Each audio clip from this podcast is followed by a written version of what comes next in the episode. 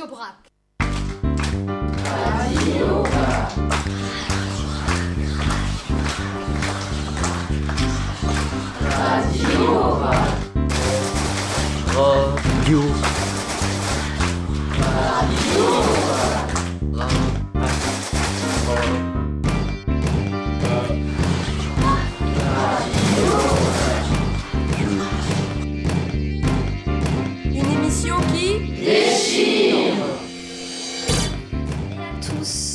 Je suis Linda Messaoui, professeure principale de la 4e média du collège Lucie Aubrac de Tourcoing. Me voilà de nouveau derrière le micro de Radio Boomerang, la radio partenaire de nos classes médias. C'est qu'on y prend goût à faire de la radio, mes élèves de 4e média et moi. Vous vous souvenez? En mai dernier, à la Baraka de Roubaix, cette fabrique de biens communs, on vous présentait notre première réalisation. Une émission qui soulevait la question importante de la place du pouvoir des jeunes dans notre société, notamment en ce qui concerne le sujet omniprésent de notre actualité, le dérèglement climatique. On a décidé de rester sur cette thématique parce qu'au final, il n'y a pas à dire, ce sont les jeunes qui en parlent le mieux du climat et de l'avenir de notre planète. Ils ont cette intuition qui vous oblige à vous poser les bonnes questions. On vous a donc concocté un programme digne des plus grands plateaux de radio, avec des invités de rêve, bien sûr. Restez à notre écoute sur les ondes de Radio Boomerang. Branchez vos antennes, car nos deux rédacteurs en chef, Jade et Mohamed, vous embarquent avec leurs camarades pendant une heure sur un sujet épineux, celui du déclin de notre biodiversité. À vous, les rédacteurs en chef. Oh, Mohamed, c'est quoi cette mouche colombe qui nous tourne autour? Écrase-la, j'arrive pas à me concentrer. Euh, Jade, on a l'antenne où tu ne l'aurais pas remarqué. Jade a peur des mouches. Mais ça tombe bien, car nous allons parler de mouches, de moustiques, d'abeilles. C'est le super thème de notre émission. C'est une blague Tu crois que nos auditeurs veulent entendre parler d'une mouche pendant une heure Les mouches, c'est la biodiversité, c'est la vie. On va prouver à tous nos auditeurs que tous les mal-aimés de la biodiversité ont droit à leur émission, car ils sont indispensables à notre survie. Mais commençons par le début peut-être. Où sommes-nous, Jade? Nous nous trouvons au jardin botanique de Tourcoing, le joyau vert de Tourcoing. Et vous nous écoutez sur Radio Boomerang sur la fréquence 89.7 FM. Comme vous l'a dit Mohamed, notre quatrième média a décidé de consacrer sa première émission à l'importance de la biodiversité sur Terre. Tous les mal-aimés de la biodiversité seront mis à l'honneur. Nous parlerons également de la COP25, du réchauffement climatique. On aura de super invités pour nous parler de tout ça. En effet, nous avons la chance d'avoir avec nous Constance de Villers, qui va nous présenter le lieu de notre émission, le Jardin botanique et ses serres. Marie-Emery Lelieu viendra nous parler de la COP25 et ses enjeux. On aura droit à une interview croisée de Luc Lardon, spécialiste des abeilles au Rucher École de Tourcoing, et Céline Urso, présidente de la FCPN, qui défend les mal-aimés de la biodiversité. Enfin, Lucas Roxo, notre parrain, qui a fait un super documentaire sur la troisième média de l'an dernier, Regarde-nous. Il sera là pour, pour présenter son nouveau projet de documentaire qu'il réalisera au Brésil. Beau programme. Chers auditeurs, ce n'est pas le moment de regarder les mouches voler. Soyez hyper attentifs. Pas mal le jeu de mots, Jade. Tu verras, tu vas aimer les mouches à la fin de cette émission. D'ailleurs, pour tous ceux qui n'aiment pas ceux qui piquent, écoutez les deux sons qui vont suivre. Elias, Osma, Lucas et Anis prennent la défense de deux super vilains mal aimés, les ronces et les orties. Radio Prague présente Les mal-aimés. une microfiction des quatrièmes médias. Épisode 1 Les ronces et les orties.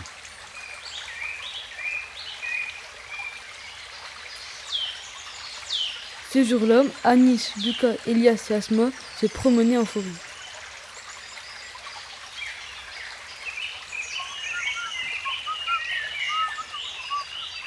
Ah, j'adore me balader dans la forêt. Tu rigoles, Elias? Il y a que des orties. Ouais, mais les orties, ça sert à quelque chose. À part quand elles nous piquent, elles servent à quoi? Euh, bah, on peut, on peut utiliser pour faire des médicaments. On peut faire, tu peux faire une tisane, c'est bon pour la santé. Tu peux faire une soupe. Toi, c'est les orties, Asma que t'aimes pas, et moi, c'est les ronces. Mais les ronces, c'est hyper important, les gars. Ah bon? Bah, premièrement, t'as déjà sûrement mangé parce qu'on s'en sert souvent dans les médicaments. Tu rigoles? Non, je te jure. On va se servir pour guérir la toux et soigner les irritations. Donc en fait, si je résume, les ronces et les orties ne sont pas nos ennemis. Mais non, ce sont nos amis. Pour la vie. Bien sur Radio Boomerang 89.7 FM et vous êtes en compagnie des quatrièmes médias du collège Lucie Aubrac de Tourcoing. Accueillons tout de suite Adam et Elias ainsi que notre première invitée Constance de Villers. Bonjour à tous nos auditeurs. Comme à chaque émission des classes médias, on a décidé de réaliser notre émission dans un lieu qui sont en lien avec notre thème. Pendant une heure, on va vous parler de biodiversité. Et à Tourcoing, le jardin botanique, c'est un modèle de biodiversité. Et c'est grâce à Constance De Villers, qui travaille ici, que cela a été possible. Bonjour Constance. Bonjour. Merci d'être ici avec nous. Pour commencer, pourriez-vous nous en dire plus sur vous, mais aussi sur ce lieu et son histoire? Moi, je suis née à Tourcoing. J'ai passé toute mon enfance à Tourcoing. Euh, j'ai fait mes études de biologie à Lille, puis à Angers euh, à l'école d'ingénieur en horticulture. Et j'ai trouvé un poste ici euh, au CERF pédagogique en 2001 en tant que contrat emploi jeune. Après, j'ai passé des concours et je suis devenue responsable des serres pédagogiques.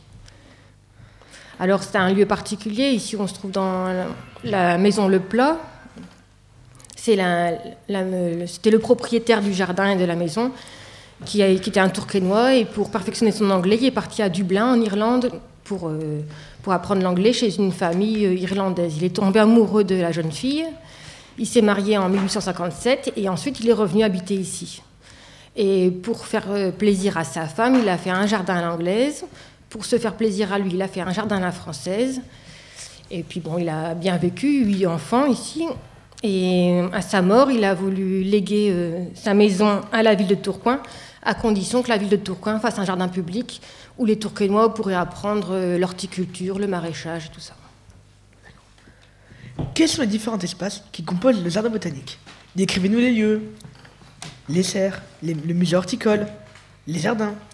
Faites-nous la visite guidée du jardin botanique, rien qu'avec vos mots.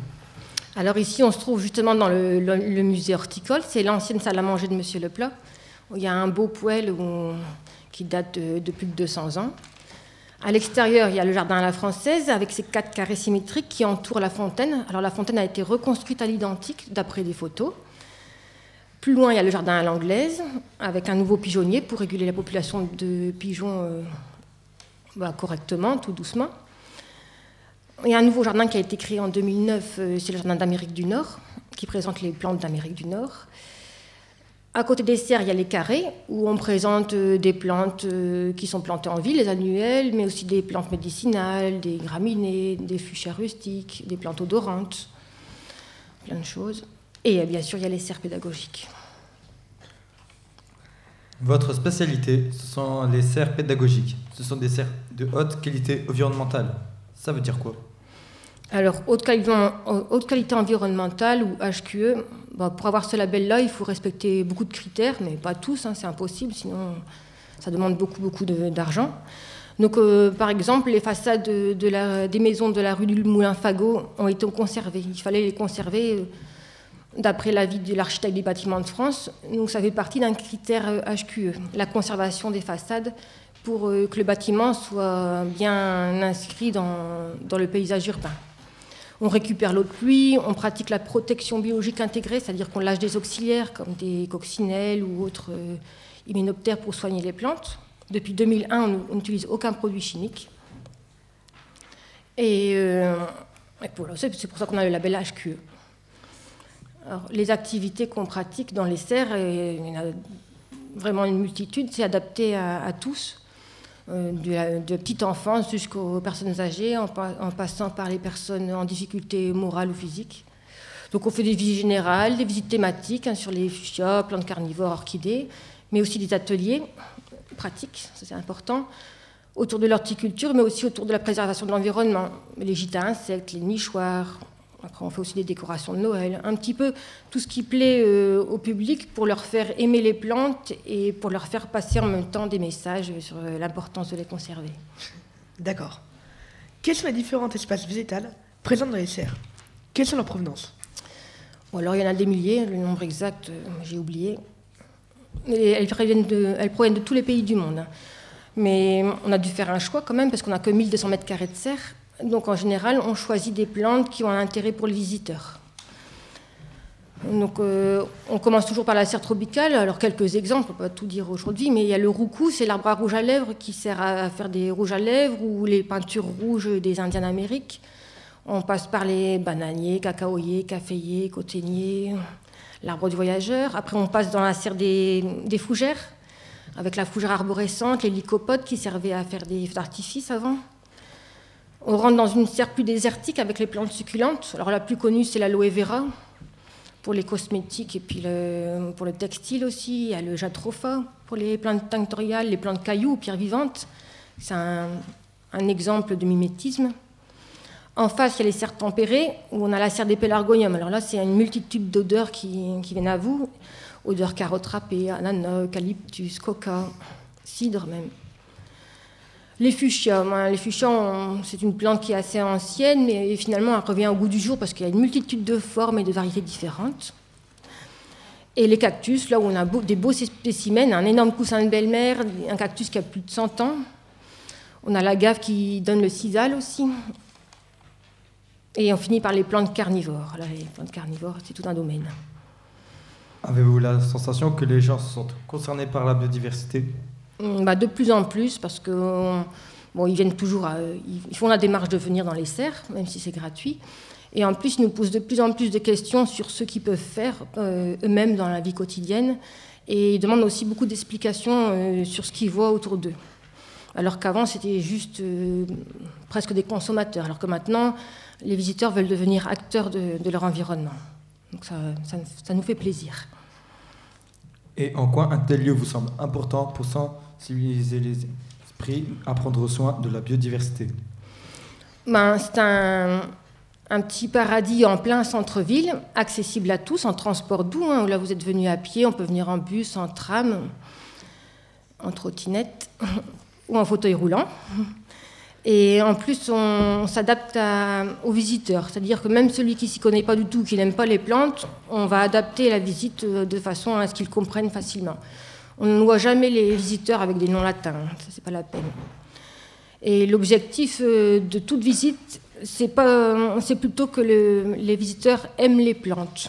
Il faut qu'ils repartent contents, avec l'envie d'en savoir beaucoup plus et de, de, se rendre compte que les plantes, c'est vraiment important euh, pour notre vie quotidienne et aussi pour la vie plus tard, pour pouvoir mieux les préserver et puis euh, mieux les respecter et puis répandre un petit peu leurs connaissances ensuite autour d'eux.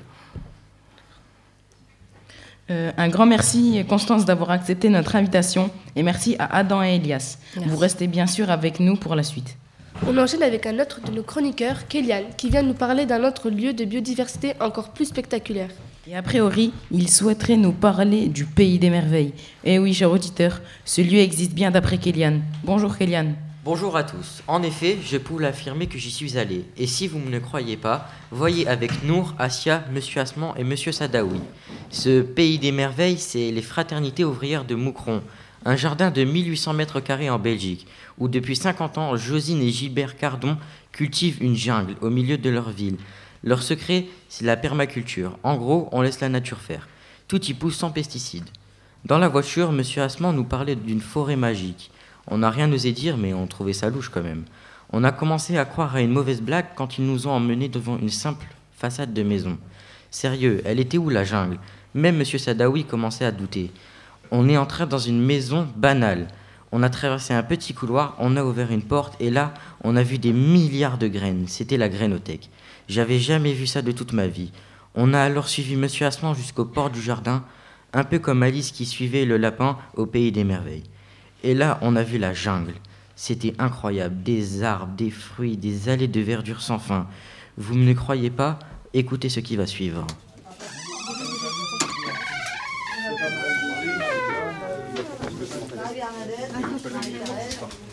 Fraternité ouvrière, épisode 2. Et là-bas, il y a un beau paysage sonore à prendre. Vas-y, je te suis, Julien. Le pont, il est pas très rassurant. C'est ici, dans l'allée, quand on marche, on entend le bruit des feuilles.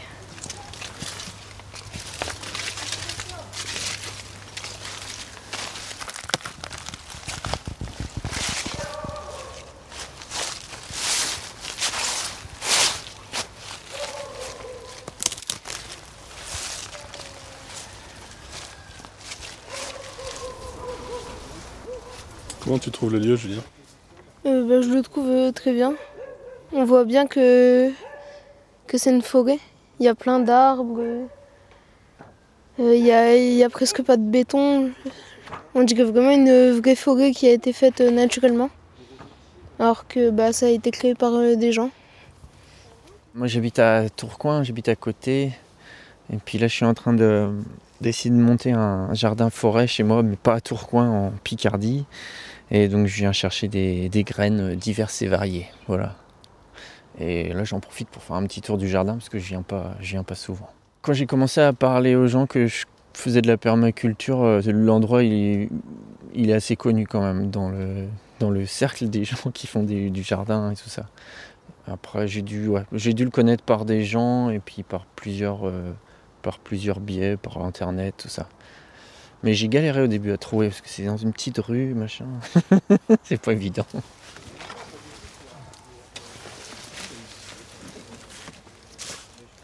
Qu'est-ce que c'est que ça ici? Je sais pas. Ça sent quoi? Il faut sentir. C'est un bon nez. Moi, j'ai un, nez, je ne sens plus rien. On peut froisser, on peut froisser, euh, froisser les feuilles. C'est les trucs des oiseaux? C'est du poivre. Ah bon? C'est c'est un, poivrier du Sichuan. Et ce, ce poivrier, donc ce qui est poivré, poivré là-dedans, c'est simplement la petite écorce de la graine ici. Donc c'est un poivre un peu spécial. Donc quand vous enlevez quand, la graine sera mûre, l'écorce va commencer à tomber. Et quand l'écorce est séchée, est récoltée et séchée, on le met dans un moulin à poivre et on peut en faire du poivre avec. Bon, en gros, c'est ça. Donc, comme j'ai expliqué tantôt, il y a, Gilbert a 84 ans à l'heure actuelle.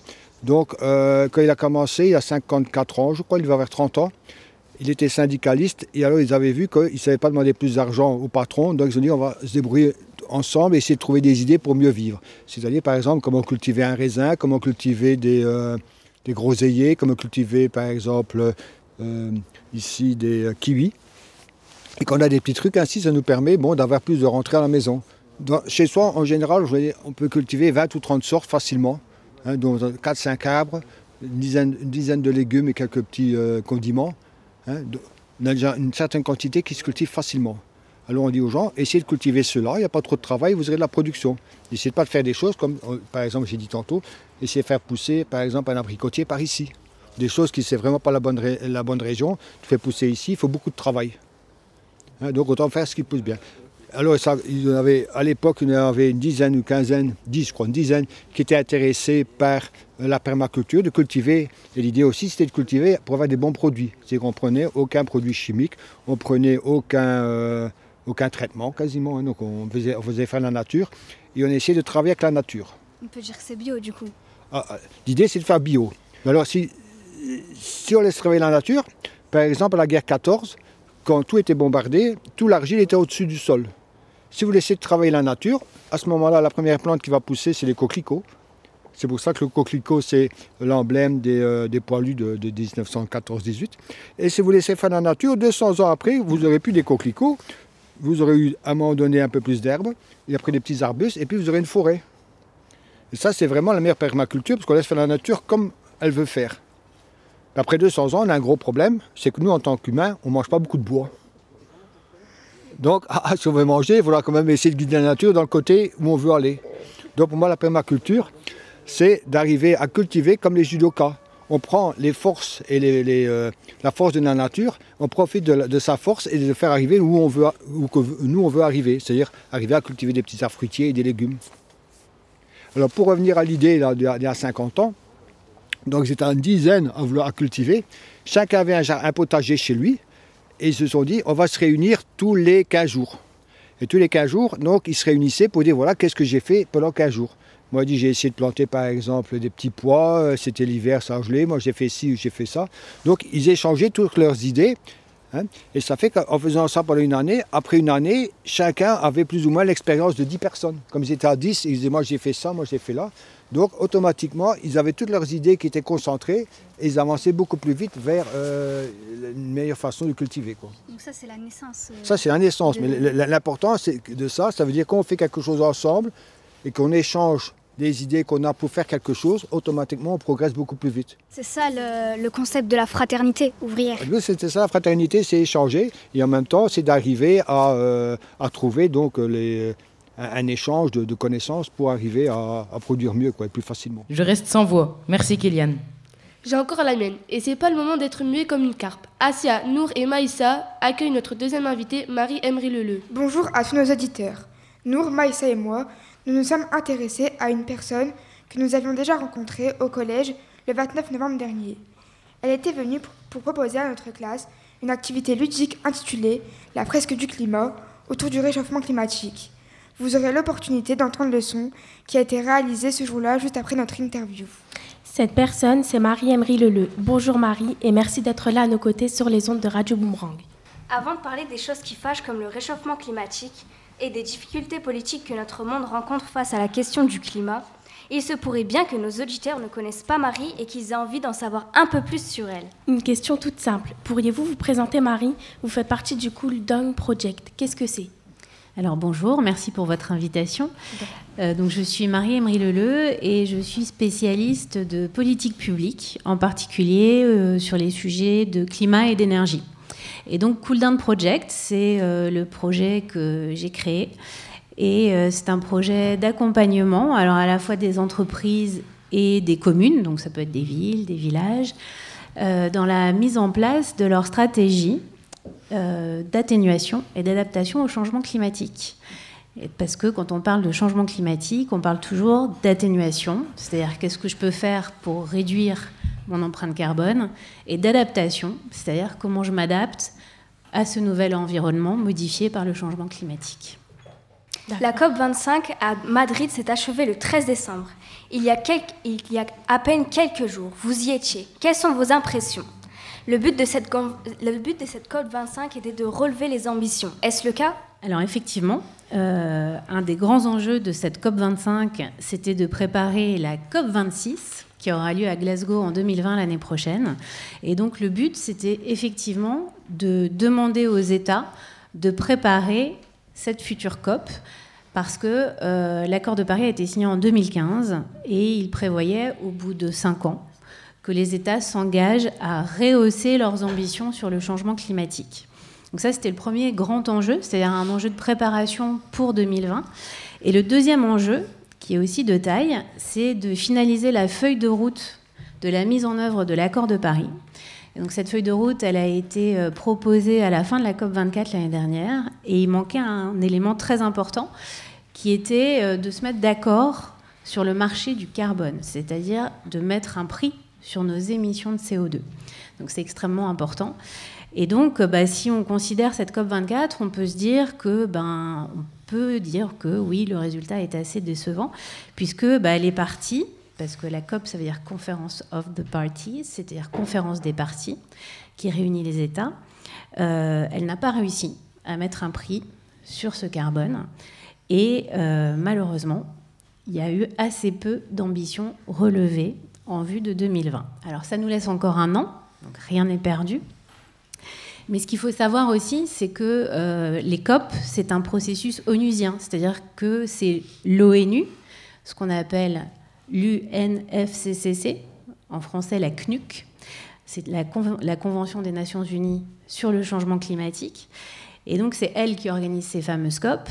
Et donc ce processus onusien est basé sur l'unanimité, c'est-à-dire qu'en fait, on ne peut pas se mettre d'accord si tout le monde n'est pas d'accord. C'est-à-dire que quand on fait une proposition, si un des représentants des partis n'est pas d'accord, on recommence à zéro. Donc c'est pour ça que le processus, il est très long, il peut, paraître extrêmement compliqué et euh, bah, il est souvent décevant parce que ben, vous imaginez dans une classe de 30 élèves, si euh, on vous demandait à chaque décision d'être tous d'accord à l'unanimité, ben, ça prendrait euh, beaucoup de temps. Voilà. Lors de cette COP, quelles sont les urgences qui ont été pointées du doigt par les différents chefs d'État Alors, il y avait peu de chefs d'État à cette COP. Donc, en, général, euh, les gouvernements envoient des négociateurs, donc des équipes de diplomates qui vont négocier pour eux. Donc, eux, ils arrivent avec euh, une feuille de route qui est, euh, qui est proposée par leur gouvernement. Et donc, euh, bah, les urgences, en fait, elles, euh, sont déjà présentes. hein. L'urgence, c'est euh, de, mettre en œuvre de façon efficace cet accord de Paris, c'est-à-dire de s'engager concrètement à limiter le changement climatique à 2 degrés, voire à 1 degré 5, ce qui serait quand même beaucoup mieux. Donc les enjeux, on les connaissait. Comme je vous le disais, les propositions des États n'ont pas été à la hauteur. Et donc, euh, on, a, euh, on a parlé euh, de ces enjeux sans mettre en place de choses très concrètes. En revanche, à la COP, il y a toute cette partie de négociation, mais il y a aussi toute une partie de conférence. Et cette année, on a beaucoup parlé des océans, parce qu'on sait que les océans vont se réchauffer plus vite que l'atmosphère, et ça a un impact énorme, notamment sur la biodiversité. Et donc, cette année, on a beaucoup parlé de la fragilité des océans et de la nécessité de les protéger. Pensez-vous que l'année 2020 s'annonce enfin comme un tournant pour le climat et la santé de notre planète? Ben, J'aimerais bien. Euh, ce qu'on constate déjà, c'est qu'il y a euh, une vraie mobilisation de ce qu'on appelle la société civile, c'est-à-dire euh, des gens qui ne sont pas dans la sphère politique, qui est une vraie prise de conscience. Et donc, je pense qu'il y, y, a quelque chose qui est en train d'apparaître et d'émerger. Et, et je pense qu'il faut rester très optimiste et continuer, euh, continuer à y croire et à mettre en place des choses concrètes. Notre émission a pour thème la biodiversité. Quelles propositions ont été faites à ce sujet-là? Alors, comme je vous le disais, la, conférence des partis sur le climat, elle se focalise sur le problème du climat. Donc, euh, les experts s'entendent euh, pour dire que si si le, climat euh, devient complètement incontrôlable, bah, le problème de la biodiversité sera plus un problème puisque euh, on n'aura plus de biodiversité. Donc le problème du climat, il est essentiel dans la biodiversité. Vous vous souvenez, pendant l'atelier, on a vu que ben, euh, le changement climatique a un impact sur la biodiversité marine, ça a un impact sur la biodiversité terrestre. Donc la biodiversité fait partie intégrante des discussions. En revanche, je ne sais pas si vous savez, mais il y a une COP de la biodiversité qui existe, et la 15e COP de la biodiversité aura lieu l'année prochaine en Chine. Vous animez un atelier, la fresque du climat, notamment auprès des jeunes dans les établissements scolaires. Pourriez-vous expliquer à nos auditeurs en quoi consiste cet atelier? Alors, l'atelier de la fresque du climat, c'est un atelier euh, qui se fait en deux ou trois heures et où on propose aux participants de reconstituer euh, une fresque, donc sur une grande feuille de papier. Euh, on va leur distribuer des cartes et ils vont devoir établir des connexions entre les causes, les effets, les conséquences du changement climatique. Donc, les cartes qu'on propose sont basées sur les rapports du GIEC. le GIEC, c'est le groupement intergouvernemental sur l'évolution du climat qui est justement mandaté par l'ONU pour faire des rapports sur cette évolution du climat. C'est sur ces rapports-là que sont basées les discussions de la COP. Et donc, euh, cet atelier, il vise à, euh, à, sensibiliser et à faire connaître le problème du climat aux participants. Donc, il, il, se, il, se, déroule en trois phases. Donc, une première phase, on va vous demander de mettre en place les cartes et d'établir les connexions. Une deuxième phase créative où là, on va vous demander de vous approprier le sujet, de l'illustrer et de trouver un titre. Et puis une troisième phase où là, on va euh, discuter ensemble ben, de ce que vous ressentez et puis de, euh, de ce qu'il faudrait mettre en place selon vous. On parle des jeunes et en ce moment, une jeune fait beaucoup parler d'elle. En plus, elle a été élue personnalité dans le Time. Je parle bien sûr de Greta, Greta Thunberg. Avez-vous eu l'occasion de la rencontrer et si oui, comment est-elle? Alors, moi, j'ai pas eu l'occasion de la rencontrer. Je l'ai croisée dans un couloir l'année dernière à la COP 24. Euh, comment elle est? Bah, euh, C'est une ado. Euh, c'est une ado un peu comme vous. Mais je pense que plus, plus que comment est-elle, ce qui est important, c'est qu'est-ce qu'elle porte et quel est son message. Et je pense que c'est un vrai modèle pour votre génération. Et son message, il est très clair. C'est le message que portent les scientifiques depuis 20 ans sur le climat. Elle nous dit qu'il faut agir, qu'il faut agir vite, qu'il faut agir fort. Et je pense qu'aujourd'hui, grâce à elle, il y a euh, toute une génération qui se mobilise. Alors euh, le problème, c'est que si on attend que vous soyez aux manettes pour agir, il sera probablement trop tard, parce qu'il nous reste une petite dizaine d'années pour agir efficacement sur le changement climatique. Mais la bonne nouvelle, c'est que ben, euh, en ayant euh, votre génération euh, ultra sensibilisée sur ces sujets-là et portée par un leader comme Greta, eh ben, vous pouvez aussi peser à la fois sur le monde éducatif, c'est-à-dire sur vos professeurs, en demandant d'être éduqués sur le sujet. C'est ce qui se passe en Italie maintenant. Tous les, les lycéens, les collégiens vont devoir être éduqués sur le sujet du changement climatique. Et puis aussi bah, en, faisant euh, connaître ce sujet dans votre entourage et proposer aux adultes qui ont un vrai pouvoir, qui ont un pouvoir, un, droit de vote, et en leur disant de, bah, d'élire des leaders qui vont proposer des choses concrètes sur le sujet. Parce que, ben, évidemment, les COP et leurs conclusions sont décevantes, mais quelque part, on a les leaders qu'on mérite. Et si on élit des gens qui ont une vraie ambition sur le climat, eh ben, peut-être que les choses bougeront et peut-être que les COP seront moins décevantes. Ok, donc on va rebondir sur ce que vous nous, dit, vous nous avez dit tout à l'heure. Donc tout à l'heure, vous nous avez parlé de la COP 26. Vous y serez ou pas? Euh, Oui, sans doute. En tout cas, on a eu de la chance de participer à votre atelier. Et on a beaucoup apprécié et appris en plus de nous amuser. On a réalisé trois fresques, Ouvrons les yeux, Un monde détruit et Au secours. Voici un extrait de cette chouette matinée que l'on a passée avec vous, Marie. Vas-y, range-les. Genre, attends, ça c'est important. Bah oui, dans l'ordre. Bah, la Terre se réchauffe, la fonte des glaciers. Et effet de serre, c'est quoi ça CO2. Je me souviens plus. Alors, l'effet de serre, est-ce que quelqu'un a retenu Le CO2 qui vont être émis, le, les particules de CO2 qui vont aller se coller dans l'atmosphère, c'est ce qui va provoquer l'effet de serre. D'accord? C'est ce qui va provoquer le réchauffement climatique. Ok? Du coup, ça faut le mettre juste après. C'est ça le plus important du coup. C'est à cause de ça que tout se Ouais, mais c'est c'est à cause de la Terre que ça se réchauffe. Alors, je fais partie de l'association La Fresque du Climat. Marie-Emery Leleu, je suis venue au collège Lucie Aubrac pour faire une fresque du climat avec les quatrièmes médias. Et en fait, notre but, c'est de sensibiliser un maximum de personnes, tous les publics, donc euh, des adultes, des enfants, des collégiens, euh, des enfants même en primaire, sur les, euh, les causes, les effets, les conséquences du changement climatique. Et donc, euh, la fresque du climat, c'est un atelier euh, ludique qui dure entre 2 et 3 heures, où euh, on doit reconstituer cette fresque, l'illustrer, lui trouver un titre, et, voilà. Alors, d'abord, je voudrais vous féliciter, parce que vous avez fait des très belles fresques. Je suis très impressionnée par vos talents de dessinateur, d'illustrateur. Je trouve que ce que vous avez dessiné, ça prouve bien que vous avez compris de quoi on parlait, vous avez compris euh, d'où vient le problème.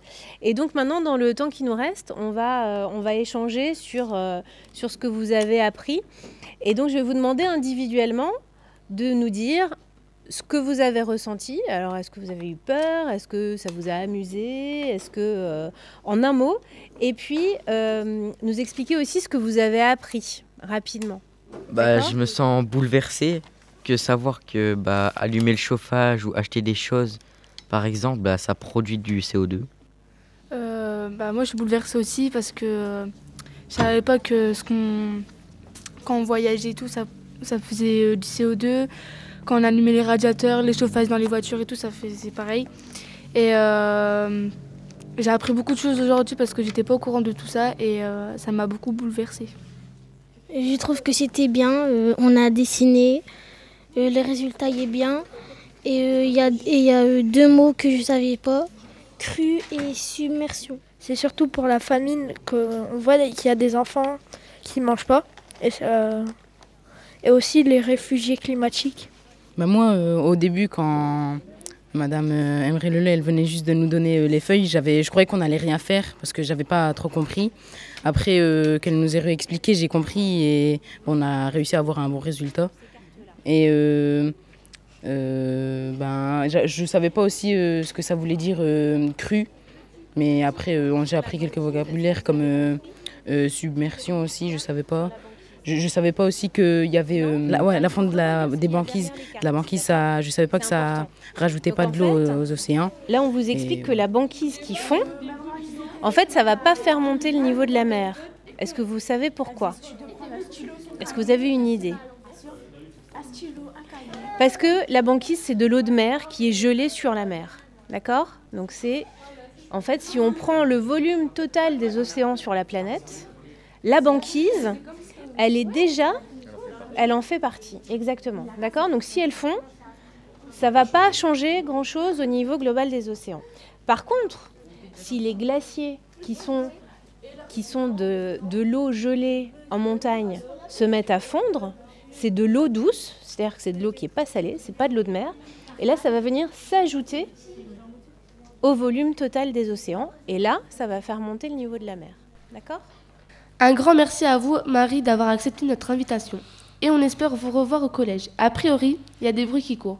D'autres classes veulent vous rencontrer. Et si on faisait une petite pause musicale maintenant? C'est clair, je suis à 100% partante. Accueillons Camille et Okan qui ont tout prévu. Salut vous deux. On écoute quoi? Bonjour tout le monde. Bon, je le dis tout de suite, Okan et moi on n'est pas d'accord sur le choix du morceau. Vous allez devoir trancher. J'ai une idée de génie qui suit totalement avec le thème de l'émission, les mal aimés. Vous allez halluciner. Écoutez ça. J'ai besoin qu'on m'aime, mais personne ne comprend ce que j'espère et que j'attends. Qui pourrait me dire qui je suis Et j'ai bien peur toute ma vie d'être incompris, car aujourd'hui je me sens mal. Fred, coupe ça Ben, je t'avais prévenu, hein, Camille. T'as voulu faire plaisir à toutes nos grands-mères qui nous écoutent. C'est mignon, mais je vous la refais. Écoutez plutôt ça, un morceau de musique avec du peps, drôle, mais qui donne à réfléchir. Des paroles qui parlent d'écologie, de surconsommation, qui expliquent que les actes de chacun comptent, qu'il faut arrêter de polluer. La Terre n'est pas une décharge. C'est le message du groupe Trio avec son titre Greenwashing. Fred, envoie le son.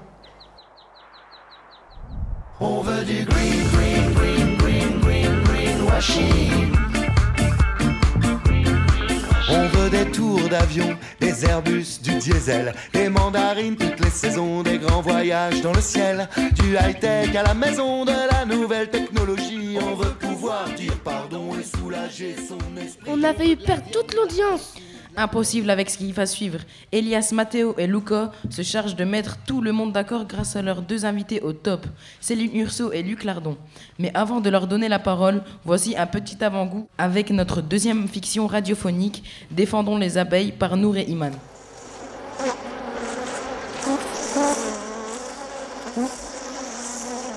Radio Prague présente Les mal aimés. une microfiction des quatrièmes médias.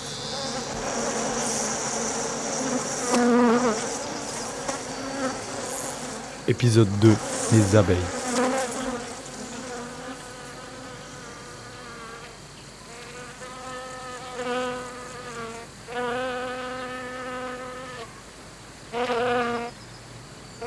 D'où elle est belle La dernière fois, je me suis fait piquer. Non mais n'importe quoi, les abeilles sont des pollinisateurs. Des polis quoi? Des pollinisateurs, t'aimes pas les fruits? Oui, j'aime trop ça, surtout les fraises, les oranges et les tomates. Eh ben sans abeilles, il y aurait ni de fraises, ni d'oranges, ni de tomates. T'aimes bien aussi le miel, non? Oui, ça aussi. Bah y a que les abeilles qui font du miel. Donc les abeilles, ce sont pas nos ennemis, ce sont nos amis. Bonjour à toutes et à tous. Luca, Matteo et moi, on vous remercie, Céline et Luc, d'avoir accepté l'invitation de notre quatrième média. Chers auditeurs, Luc Lardon est l'un des formateurs du Rocher École de Tourcoing et Céline Urso la est la présidente de la FCPN, la Fédération Connaître et Protéger de la Nature. On ne pouvait pas faire cette émission sur la biodiversité sans eux. Pour commencer, Céline et Luc, pourriez-vous nous présenter vos deux assos Quelles sont les actions menées par le Rucher École et par la FCPN Moi, c'est Luc. Bonjour à tous. Euh, bah, ici, c'est le Rucher École du Botanique, donc, euh, qui nous accueille dans cette belle salle. Et euh, c'est la salle qu'on utilise habituellement pour les cours. Donc, c'est une école d'apiculture qui forme des apiculteurs de loisirs, donc des adultes pour de l'apiculture de loisirs, c'est-à-dire avoir quelques ruches au fond de son jardin. C'est pas l'apiculture professionnelle. Euh, on apprend à peu près la même chose sur les abeilles, dans les deux cas, pour les professionnels et pour les amateurs. Simplement, euh, nous, on ne parle pas de la gestion de l'entreprise, de la fiscalité, la partie administrative, ça, ça ne nous concerne pas. Par contre, tout le programme sur les abeilles, c'est le même.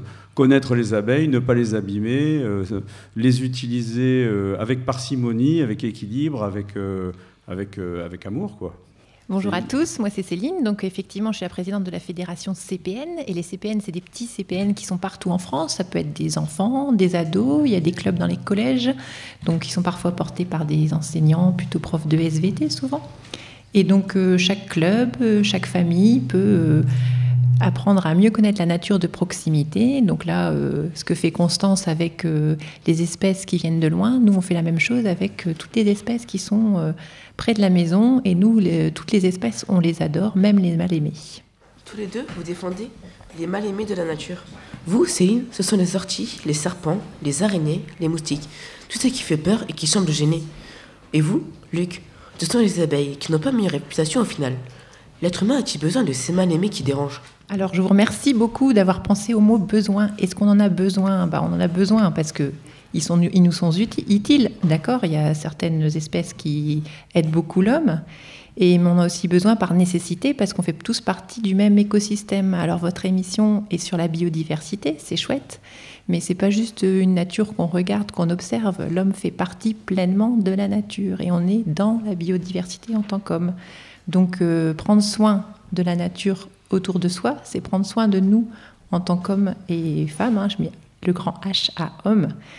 Et donc, euh, bah, l'être humain a besoin de tout le monde pour cet écosystème, et souvent on a peur de ce qu'on ne connaît pas.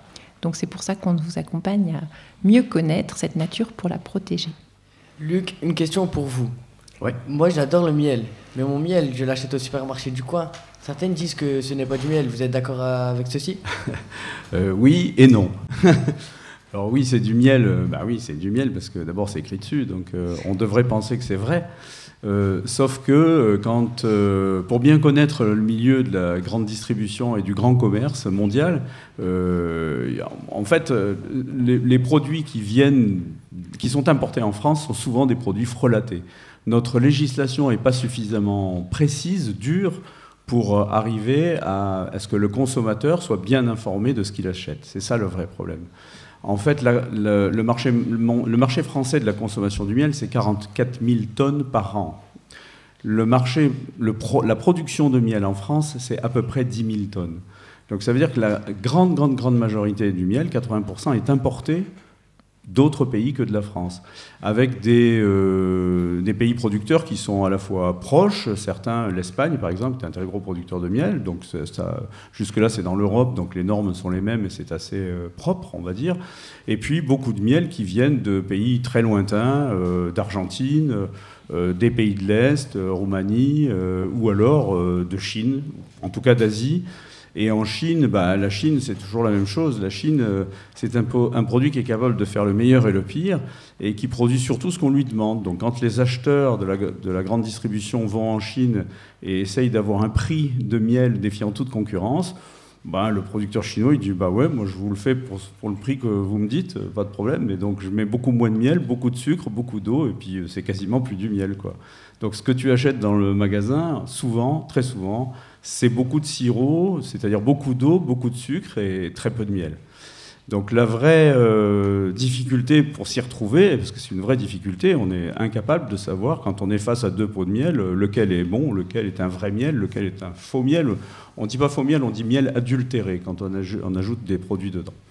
Donc en fait, la vraie difficulté quand on est face à ça, ben, c'est d'essayer de comprendre d'où il vient. C'est la meilleure façon aujourd'hui pour s'y retrouver.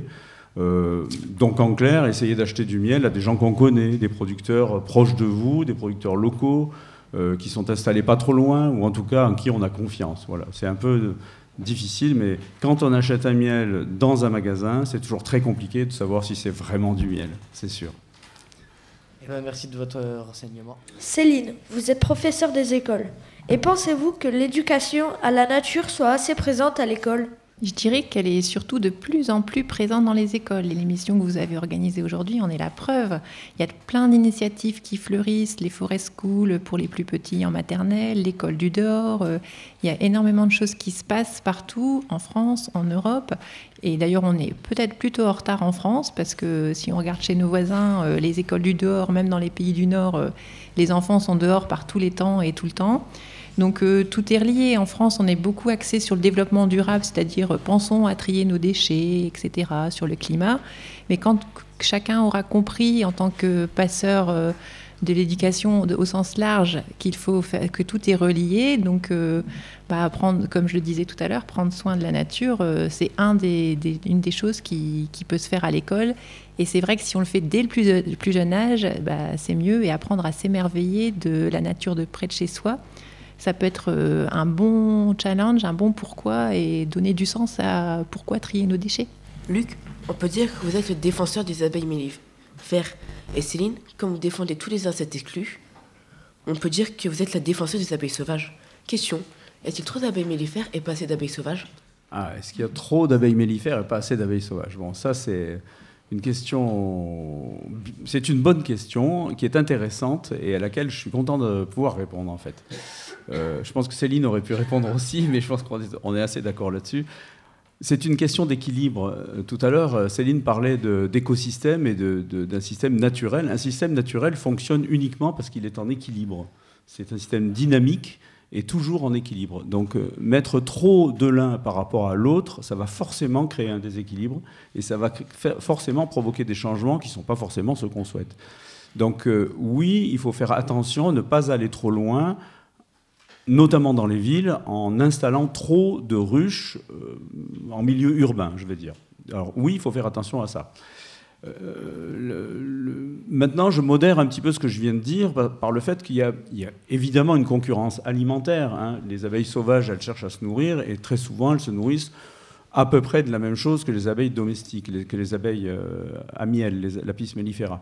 Maintenant, euh, une, une abeille domestique, ça vole à 3 km pour se nourrir. Une abeille sauvage, généralement, ça se nourrit dans les 150 mètres autour de son habitat. Donc il n'y a pas forcément une vraie concurrence euh, zonale, on va dire.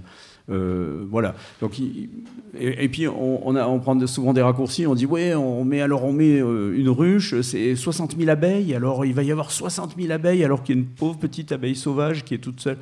Bon, c'est pas tout à fait vrai. Il n'y a pas 60 000 butineuses dans une ruche. Il y en a même pas 10%. Donc, ça fait pas 60 000 abeilles qui butinent. Et puis, les abeilles sauvages, elles ont aussi leur périmètre, leurs fleurs, qui sont quelquefois spécialisées euh, exprès pour elles. Bon, oui, il y a une concurrence. Oui, il faut faire attention de ne pas aller trop loin. Et puis, c'est ce qu'on essaye d'expliquer euh, dans les formations. Alors, euh, oui, il faut faire de l'apiculture avec une formation. Voilà, c'est surtout ça mon message. C'est ce qu'on va vous dire quand vous venez à l'école. On vous dire faites attention, mettez pas des, mettez pas des ruches n'importe où, n'importe comment. C'est important. Il faut être vigilant. Il n'y a pas que les abeilles. C'est nécessaire aussi de, prendre garde à tous les insectes qui sont autour. C'est un écosystème et c'est dynamique. Tout le monde déteste les frelons asiatiques. Vous avez une minute tous les deux pour le défendre. Non, non, bah moi je le défends pas. moi, moi, je vais pas le défendre, il nous embête assez comme ça. Bah oui, Euh, forcément, le frelon asiatique, vous savez, celui à pattes jaunes, là, qui est arrivé d'ailleurs, donc on ne connaît pas, donc on le soupçonne déjà de plein de choses parce qu'on ne sait pas trop ce qu'il va faire. Bah, il a commis sa, sa grosse erreur, c'était de s'attaquer à un animal, peut-être le seul en France qui a un syndicat aussi fort, qui est celui euh, des apiculteurs. Parce qu'en fait, le frelon asiatique, vous le savez peut-être pas, en fait, il s'attaque, euh, sa- sa il se nourrit euh, d'abeilles euh, et De donc protéines. forcément en protéines. Et donc c'est 80% à peu près de son régime alimentaire, notre frelon asiatique. Donc du coup, il plaît pas du tout aux apiculteurs. Mais il faut quand même savoir qu'il présente plein d'avantages sur le côté utile, pollinisateur, prédateur. Et puis, c'est un peu comme tous les hyménoptères. Les hyménoptères, c'est les guêpes, les abeilles, les frelons. Il n'est pas agressif s'il se sent pas menacé. Si vous êtes près du nid, forcément, il va attaquer, il va protéger, etc. Mais c'est pas plus agressif que n'importe quelle euh, bah, petite bête qui pique, quoi. Donc on s'inquiète toujours de ce qui vient d'ailleurs, alors que ce qui est prouvé, c'est quand même que ça pose beaucoup de problèmes au début, parce que ça remet en question la manière euh, de, de travailler notre activité euh, pour les apiculteurs qui vont devoir réfléchir à une autre façon, qui vont devoir s'adapter à ce nouvel environnement. Et puis peu à peu, ça va s'équilibrer. Donc, euh, bah voilà, le problème, c'est qu'il il a présenté tous les inconvénients pour se faire bien remarquer. C'est Et pour puis, ouais, puis tu as raison, je suis d'accord avec toi, Céline. Mais il y a- il y, a juste un mot pour expliquer une chose quand même. Donc, le frelon asiatique, comme son nom l'indique, il vient d'Asie. D'accord? Nous, on a un frelon chez nous qui s'appelle le frelon européen, qui est là depuis toujours et qui fait partie des habitants habituels de nos campagnes. Euh, et le frelon, le- les abeilles qui, étaient habituellement autour du frelon asiatique, c'est-à-dire que les abeilles qui vivent en Asie, qui ne sont pas tout à fait les mêmes que les nôtres, elles savent lutter contre le frelon asiatique. Elles ont appris, elles ont un comportement de défense face au, frelon asiatique. Et puis ce frelon est arrivé par bateau, hein, c'est comme ça qu'il est arrivé dans une amphore euh, à Bordeaux, et puis il s'est disséminé sur le sol français et maintenant européen, et il continue sa progression, parce qu'il n'a pas vraiment de prédateurs. Et nos abeilles ne savent pas lutter contre. En fait, c'est- vraiment ça le problème. Donc si on laisse un peu de temps à nos abeilles Alors, à l'échelle de l'évolution des espèces, hein, c'est pas une quinzaine de jours, on est d'accord. hein. Mais si on laisse un peu de temps, la nature va finir par euh, probablement reprendre ses droits, et nos abeilles vont trouver un comportement de défense face aux prolongs, comme elles le font en Asie. Il n'y a pas de raison d'imaginer que les nôtres, elles soient plus bêtes que les asiatiques, donc elles vont trouver la solution, et, euh, elles vont arriver à se défendre, en tout cas à repousser le frelon de telle façon qu'il va chercher sa nourriture ailleurs. Encore une fois, c'est une question d'équilibre. Quand euh, le frelon, il a vraiment rien d'autre à manger, bah, il se bagarre contre les abeilles pour arriver à trouver de la nourriture pour ses, bébés. Et, si c'est trop compliqué de se bagarrer avec les abeilles, bah, il va chercher ailleurs. Bon, voilà. Donc c'est encore une question d'équilibre. Bon, il faut laisser un peu de temps. Il faut maintenant, il faut aussi comprendre les apiculteurs. euh, On en parlait tout à l'heure. euh, Les, professionnels dont leur salaire est en jeu. Quand euh, les frelons détruisent une partie des ruches et qu'il n'y a plus d'abeilles, c'est une partie du salaire de l'apiculteur qui est foutu en l'air. Donc forcément, ils sont pas très contents. Donc c'est facile de dire quand c'est de l'apiculture de loisir, ça n'a pas un gros impact financier, mais quand c'est le salaire et, la vie des gens qui est en cause, bon bah là, c'est un peu compliqué. Voilà. Frelon asiatique. Donc moi, je le défends pas vraiment. hein. On, finit par un petit portrait chinois spécial nature. Si vous étiez une fleur, vous seriez. Luc, pouvez, vous pouvez commencer. Si j'étais une fleur, bah moi je serais un pissenlit parce que j'adore les pissenlits. Ça fait d'abord des très bonnes salades avec des petits lardons. Et, euh, et puis euh, la fleur du pissenlit, elle est excellente pour les abeilles. C'est très mellifère, c'est très pollinifère, donc euh, les abeilles adorent. Donc s'il vous plaît, ne tondez plus vos pelouses, laissez sortir les pissenlits, laissez-les fleurir, c'est génial. Merci pour cette mal aimée. euh, donc moi j'aurais pu dire l'ortie, mais je vais dire euh, le sou- souci des jardins. Alors fiancé du soleil qui apporte plein de vertus et puis euh, ça pose, euh, c'est un souci, mais en fait euh, ça, se culture- ça se cultive de manière simple. Et vous, et vous Céline Vous serez. Vous seriez. Un insecte? Euh, Une mouche par exemple? Non, parce que- une fleur. Une fleur pardon. Bah, Bah, c'est ça, c'est souci fiancé des- du soleil. C'est cette fleur là. Ah, je connaissais pas. Mais tu es déjà une fleur, Céline. Merci Luc. Allez. Si vous étiez un insecte, vous seriez quoi, Luc? Alors un insecte, si j'étais un insecte, oh sûrement une coccinelle. Parce que c'est cool les coccinelles. Ça fait peur à personne, tout le monde aime les coccinelles, euh, c'est joli, euh, c'est bonnard les coccinelles, donc moi ça me va bien. Et moi, une mouche, parce que je pense qu'elle est commune, mais on n'y fait pas attention, alors qu'elle a plein de. Elle, elle est beaucoup plus belle que ce qu'on pense et elle est bien utile. Si vous seriez un arbre, vous seriez euh, quoi, Céline Euh, L'Yggdrasil, c'est un arbre en fait qui est un symbole, l'arbre de vie. Et puis c'est aussi un magazine que je vous recommande tous pour sa, pour sa lecture parce qu'il parle d'effondrement et de renouveau. Moi, si j'étais un arbre, euh, parce que j'adore les arbres, je, suis fan des arbres, je suis amoureux des arbres. Moi, si j'étais un arbre, je serais sans doute, euh, j'aimerais être un tilleul. Parce que, je sais pas, le tilleul, c'est beau, c'est un bel arbre, c'est un grand arbre, c'est des, grands arbres qui sont beaux, qui vivent très très vieux, très longtemps, si on les embête pas. Euh, et puis, leurs fruits font des très bonnes infusions, donc moi, ça me va bien. Et puis, les abeilles adorent, donc voilà, un tilleul, c'est top. Si vous étiez une saison, vous serez euh, Céline. Bah, le printemps pour le signe du renouveau et parce que je pense qu'il faut absolument qu'on croit à la- l'incroyable capacité qu'on a tous de résilience et de- d'adaptation à notre environnement. Donc je pense qu'on est vraiment capable de s'adapter à tout ça et de renaître. Bah, moi, c'est l'automne. Euh, Peut-être parce que je suis plus à l'automne de ma vie, hein, mais euh, euh, l'automne, parce que l'automne, c'est la préparation, c'est justement la préparation. C'est la- c'est à l'automne que le- toutes les espèces, les animaux, les végétaux se préparent pour passer l'hiver et pour pouvoir exploser au printemps. Donc pour moi, dans mon esprit, euh, l'automne, c'est un coup avant. quoi. C'est euh, L'automne, c'est. euh, il ne peut pas y avoir un bon printemps s'il n'y a pas un bon automne. Donc c'est un coup avant. Donc moi, je préfère l'automne. Merci Céline et Luc. Merci les gars. Merci à vous, au revoir. Le temps défile, Mohamed. Tout autre sujet, parlement alimentation et biodiversité. Tu savais, Mohamed, qu'à la cantine de notre collège, les menus sont préparés avec des produits de qualité. Notre chef cuistot, M. Harib, se démène pour, a- pour nous préparer les meilleurs menus avec des produits frais, locaux et de saison. Franchement, je préfère manger chez moi le midi. Je suis sûre de ce que je mange. J'ai dû faire un choix crucial entre le club YOLO, le club apiculture, le club bidouille, le club jeu de société, le club loisirs créatifs, la chorale et le repas de ma mère. Désolée. Attends, peut-être que Luna et Tiffany, qu'on accueille, vont réussir à te convaincre. Bonjour les rédacteurs en chef, bonjour à tous. Le mardi 26 novembre, on a mis nos bottes et on est allé en compagnie de Madame Messaoui, notre professeur principal, Madame Legrand, notre professeur d'allemand, et Monsieur Harib à la ferme cimetière de Toufflers. On y a fait la rencontre d'un agriculteur passionné, Denis Cimetière. Certains légumes que l'on a dans nos assiettes à la cantine proviennent de là. Durant deux heures, Denis nous a fait découvrir son exploitation agricole. Il nous a rappelé l'histoire de sa ferme familiale. Il nous a emmenés dans la chambre froide où il stocke les récoltes. On a traversé l'étable où les onze vaches de son, de son exploitation et son magnifique cheval de trait sont nourris uniquement avec des céréales de l'exploitation. On a traversé les champs et les serres où actuellement poussent la mâche et le mesclin. À la ferme cimetière, on ne récolte que des légumes de saison et on, aime, et on pratique le, circuit court. À la ferme cimetière, on aime la biodiversité. Ce sont des colonies de, bourdons qui font que de belles fraises poussent dans les serres. À la ferme cimetière, on s'adapte aux difficultés que rencontre le monde agricole, souvent critiqué à cause de l'utilisation des pesticides il y a des nouvelles maladies qui attaquent les cultures à cause du changement climatique.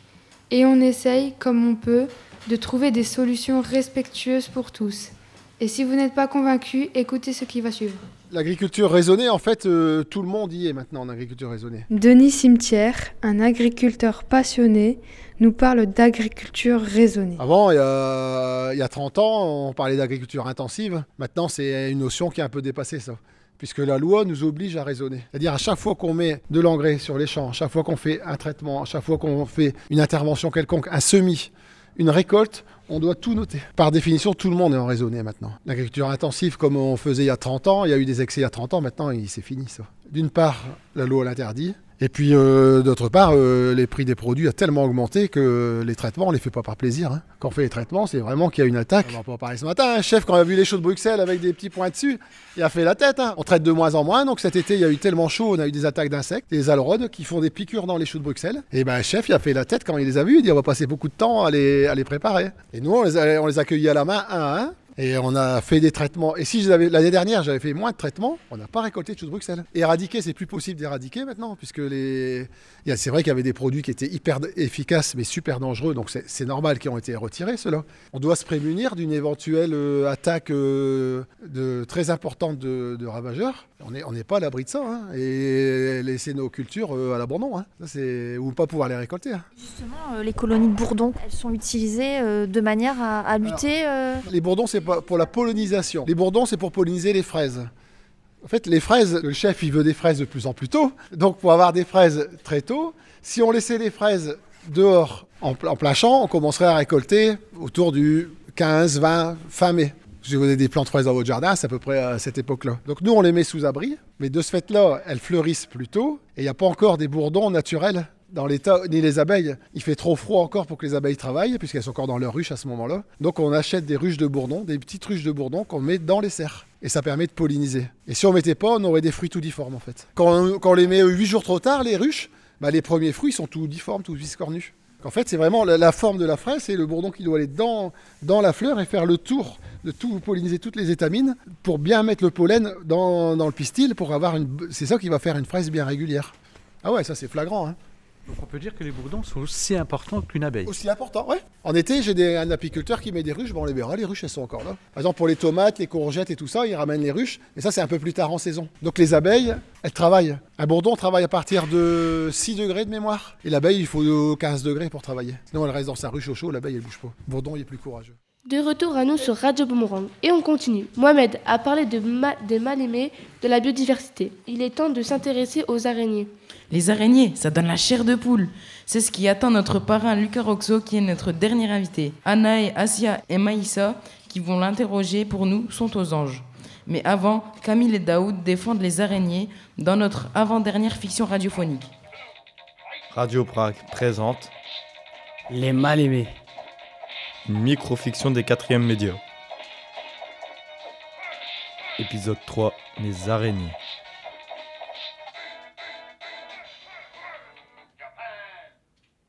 Tiens, tiens, prends ça. Non, toi, prends ça. Oh là là, tu m'as encore tué avec ton shuriken.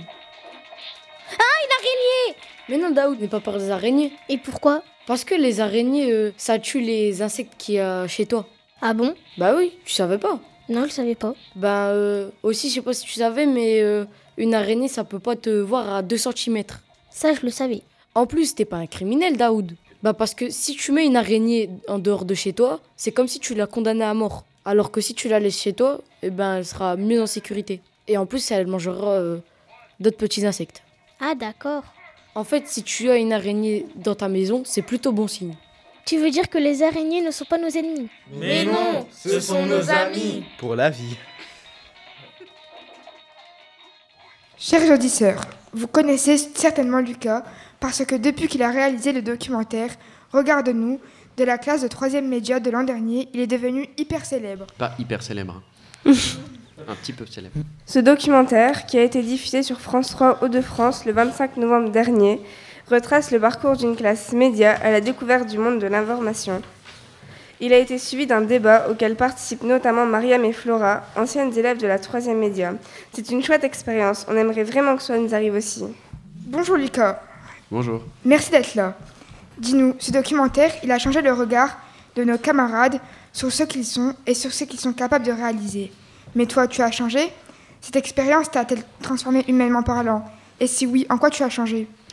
Euh, alors oui, ça m'a beaucoup fait changer et c'est chouette que vous me posiez cette question-là parce que moi, quand je fais de l'éducation aux médias, euh, j'essaye de défendre le fait que les journalistes qui interviennent dans les classes, ils changent autant que les euh, jeunes qui rencontrent. Et donc moi, j'ai beaucoup changé à travers l'expérience de l'année dernière. Euh, déjà, c'était un peu bizarre de passer une année dans un collège puisque c'était il y a longtemps quand même pour moi, donc c'était rigolo.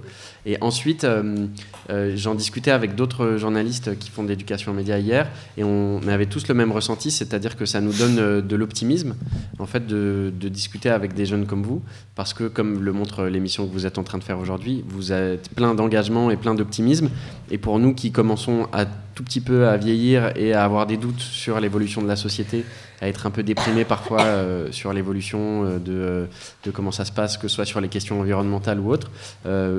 Parler avec vous et passer du temps avec vous, ça nous donne vachement d'optimisme pour la suite. En préparant notre interview, on s'est renseigné un peu sur les différents documentaires que tu as réalisés. En plus de Regarde-nous, il y a eu aussi Pile, Permet de démolir, qui raconte la lutte des habitants du quartier du Pile à Roubaix contre un projet de transformation urbaine de leur quartier. Tu as aussi réalisé un documentaire dédié à ta grand-mère et à son exil du Portugal vers la France. Dis-nous, Lucas, comment choisis-tu les thèmes de tes documentaires? Alors là, c'est vrai que tu as cité trois documentaires qui sont très différents. Euh, les idées, elles me viennent de deux manières différentes. Euh, soit c'est des sujets qui m'obsèdent depuis longtemps, en fait, où j'y pense, j'y pense, j'y pense d'année en année, d'année en année, et au bout d'un moment, paf, j'ai un déclic. Et je me dis, en fait, c'est comme ça que je vais raconter cette histoire-là. Ça, c'était le cas pour le film sur euh, l'exil de ma grand-mère du Portugal jusqu'à la France. Et après, il y, en a d'autres qui me tombent dessus, un peu par hasard. Euh, par exemple, le, documentaire sur les, euh, les habitants du quartier de Roubaix, à du Pile. Euh, c'est eux qui sont venus me voir pour me demander, avec un autre copain qui est co-réalisateur, qui s'appelle Simon Pian, et qui m'ont demandé si on pouvait faire un film sur eux, parce qu'ils avaient l'impression qu'ils allaient un peu perdre la bataille qu'ils étaient en train de mener, qu'ils allaient se faire expulser de leur maison, et ils avaient envie d'avoir un film qui soit un peu un testament de leurs derniers mois passés dans ce quartier-là. Donc euh, j'ai des idées de sujets un peu comme ça. Et puis sinon, en fait, euh, ça vient parfois en se baladant dans la rue, en s'intéressant à des choses, en discutant avec vous aussi. J'ai beaucoup, beaucoup d'idées de sujets qui viennent. Lorsque tu as rencontré la 4e 7 Média, lors de ta venue au collège il y a quelques semaines, tu as parlé de ton nouveau projet au Brésil. Tu pourrais nous en dire plus à nos éditeurs? Alors, ce projet-là, euh, il est encore en réflexion, donc euh, ça se trouve, ça va beaucoup changer avec, euh, avec ce que ça va donner à la fin, ce que je vais vous dire là. Mais en gros, on, vou- on voudrait, je pars avec une, documentariste radio qui s'appelle Nariman, et, qui, et on va faire quelque chose sur les paysans sans terre. Donc, les paysans sans terre, c'est des paysans qui habitent au Brésil, qui sont très pauvres et qui en fait vendent leur force de travail à des grands propriétaires terriens. Et donc, ils travaillent en fait les terres de grands propriétaires. Et nous, on veut euh, en fait raconter l'histoire de ces paysans sans terre et de comment parfois ils se mettent en collectif pour essayer de réclamer de meilleures conditions de vie, de meilleurs droits, et, euh, où en fait ils mettent en avant un rapport à la terre qui est beaucoup plus fort et beaucoup plus euh, intense qu'un rapport purement économique pour faire pousser des trucs et les vendre après. Et donc, on va essayer de raconter cette histoire-là. Et pour, pour faire ça, on va utiliser un peu le passé et la fiction pour raconter le présent. Et on va en fait mettre le présent en lien avec l'histoire d'un vieux bandit du euh, début du XXe siècle qui s'appelle Lampion et qui est un bandit en fait qui lui, à l'époque, c'était une, période très violente. C'était un peu comme dans les westerns.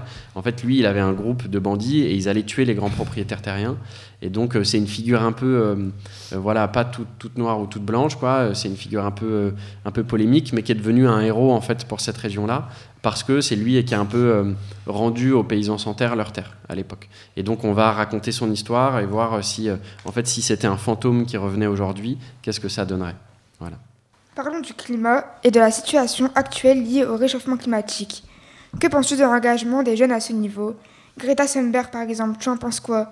Est-elle trop jeune pour se poser en leader de la lutte pour le climat, comme le pensent certains hommes politiques? Alors moi je pense que déjà c'est certains hommes politiques ils sont un peu à côté de la plaque et euh, il ferait mieux de faire des choses réellement euh, dans leur action politique plutôt qu'à passer leur temps à critiquer une adolescente qui euh, fait déjà plein de, plein de choses. Après, sur l'engagement des jeunes, je trouve que c'est vraiment super. Je trouve ça super parce qu'il y a plein de manières différentes de s'engager et les jeunes aujourd'hui s'engagent de plein de manières différentes. Il y a des mouvements de désobéissance civile qui vont bloquer par exemple des pollueurs.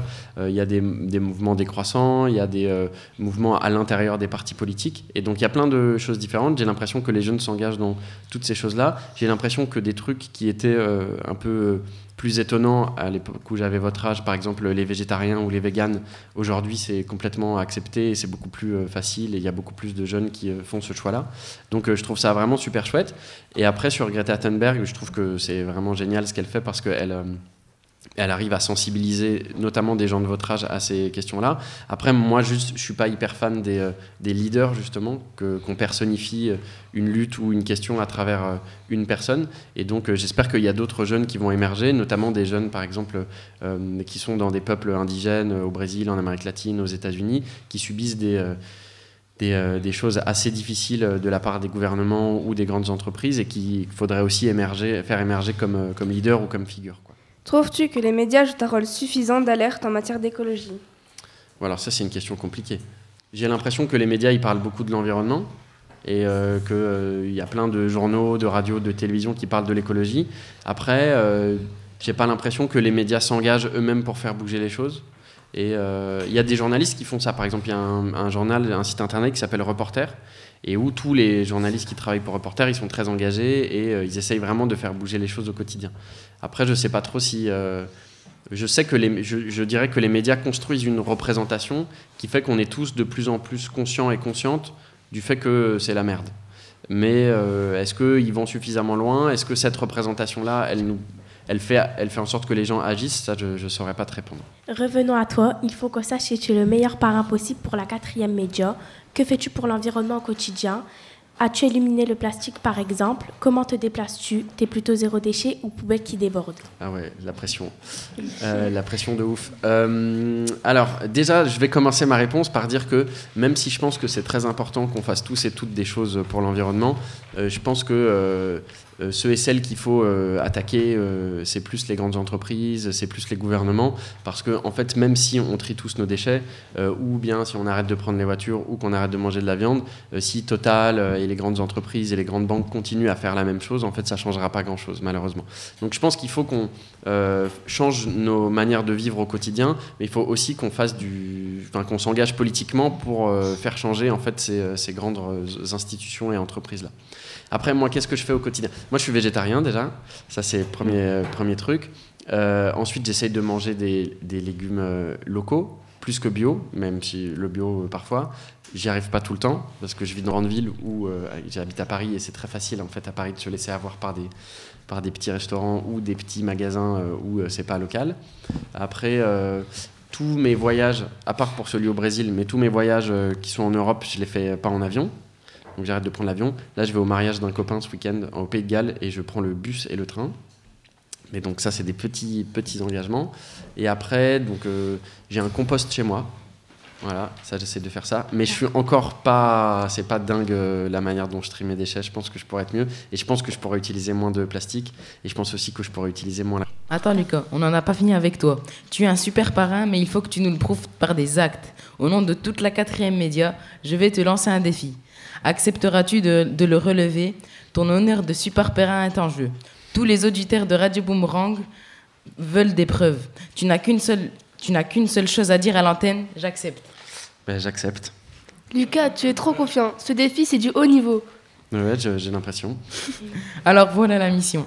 On souhaiterait que tu réalises pour nous un reportage sur la forêt amazonienne, pas un documentaire animalier, mais un documentaire qui nous permette, qui nous permette de comprendre pourquoi le gouvernement brésilien encourage la destruction de ce poumon de notre planète. Quelques pistes pour t'aider. Tu pourrais, tu pourrais infiltrer incognito le gouvernement brésilien, par exemple. Et du coup, vous, vous viendrez me sortir de prison? Ouais, ouais. Ok, c'est gentil, mais je peux, je peux compter sur vous. Hein. Eh ben, euh, j'accepte. Du coup, ok. Alors, on va organiser ça. Moi, ce que je vous propose, c'est que je vais vous envoyer des cartes postales sonores. On va faire ça.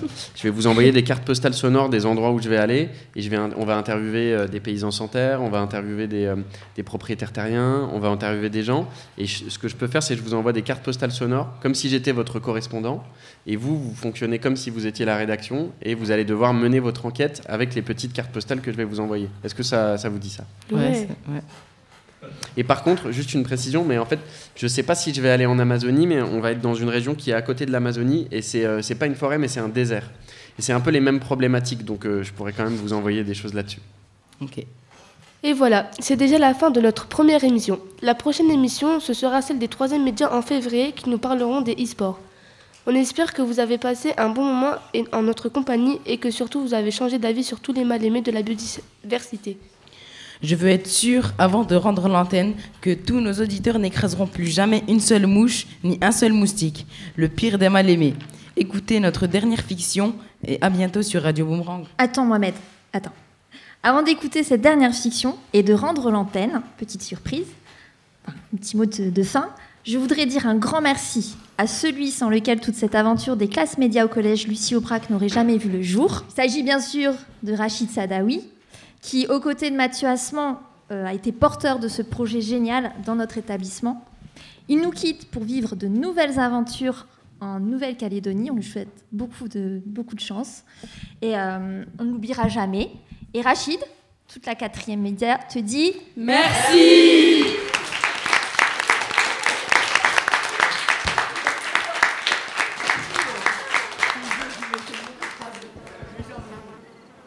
Radio Prague présente Les mal-aimés. microfiction des quatrièmes médias.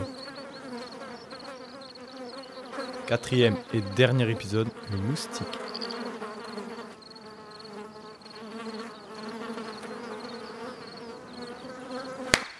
Et un de moins, haha Mais t'es pas bien. Tu sais que les moustiques sont en voie de disparition? Bah tant mieux, j'ai une mission, les exterminer, hahaha Mais comment tu peux dire ça? Les moustiques sont l'aliment principal de beaucoup d'espèces comme les reptiles, les grenouilles et j'en passe. Oui, et alors, c'est pas mon problème, t'as vu le gros bouton que j'ai? Je crois que je suis allergique, bon sang. Si je pouvais tous les anéantir Euh, calme-toi, tu vas pas nous faire un choc anaphylactique quand même. Plus sérieusement, tu sais que les moustiques sont d'une grande utilité pour notre biodiversité? Ils sont un maillon important pour la chaîne alimentaire. Sans eux, certaines espèces disparaîtraient certaines plantes, d'autres insectes. Ce serait la fin du monde. Touche plus à un seul moustique. Attends, t'es en train de nous dire que là, les moustiques, ce sont pas nos ennemis Mais non, ce sont nos amis Pour la vie.